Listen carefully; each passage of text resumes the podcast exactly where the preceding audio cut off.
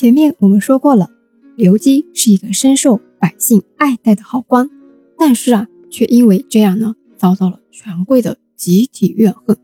那刘基的仕途平顺吗？我们今天继续来讲。至正三年，也就是公元一三四三年，刘基升官了。这一次是什么官职呢？江浙如父提举，兼任行省考试官。提举呢是古代一个官名，类似于我们今天什么职务一样呢？主管，就是某一件事的或者某一个地方的主管。考试官嘛，就很好理解了，对吧？不需要做过多的讲解。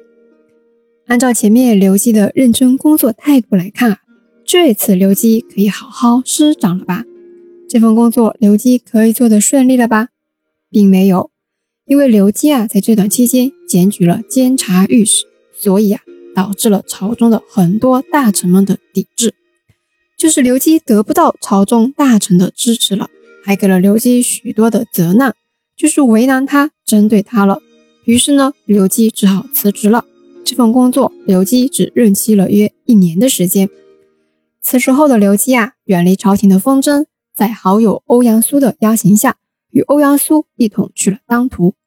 因为是好友嘛，所以刘基呢，在距离欧阳苏家附近的胶西书屋住下了，过了一段半隐居的生活。这段半隐居的悠哉生活呀，持续了大概两年的时间。隐居的日子里。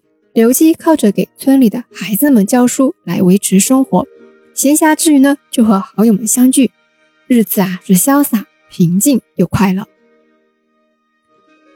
那能人志士啊，怎么闲得住呢？不能够啊。于是呢，在至正八年，也就是公元一三四八年，刘基告别了好友，离开当涂，前往杭州。在杭州啊，刘基呢不仅认识了一批文人好友。而且呢，还喜当爹了。他的夫人为他生下了长子，就是日后的刘连。但是刘基这个长子啊，英年早逝，离世时啊才三十二岁。根据史料的记载呢，刘连是被胡惟庸一党所胁迫，最后啊坠井而死。至正十二年七月，也就是公元一三五二年的七月，在徐寿辉攻陷杭州之前呐，刘基就已经带着家人。回到故乡了，可是就在回到故乡不久，刘基啊就收到了朝廷来的一份公文。这封公文的内容是什么呢？是朝廷打算启用刘基为江浙省元帅府都事。这个官职啊要做些什么事情呢？帮助当地政府平定浙东一带的盗贼，特别是方国珍。方国珍这个人啊，不惑在前面也做了很多讲解，不断反叛，不断被招安，来来回回的反复，为人呢也不是特别的君子。那刘基是怎么对付方国珍的呢？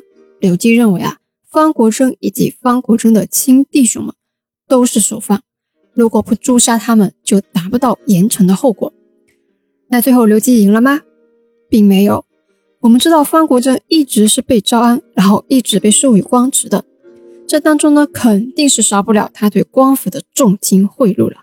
所以啊，去平定混乱、专门对付方国珍的刘基呢就遭殃了，被指责啊狐假虎威、滥用权力。刘基一怒之下辞官了，以此表示对元朝廷的强烈不满。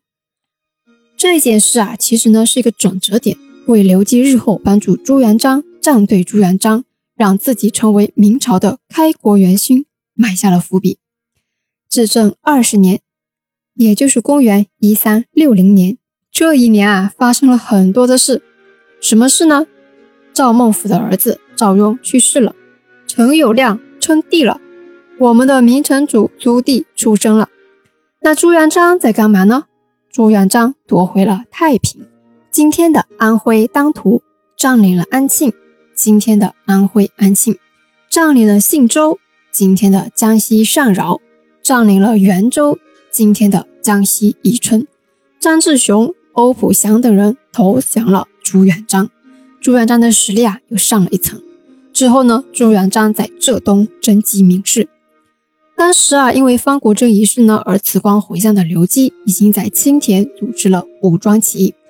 刚好朱元璋这么一征集啊。好啦，主仆二人遇上了，从此呢，即将翻开历史崭新的一页。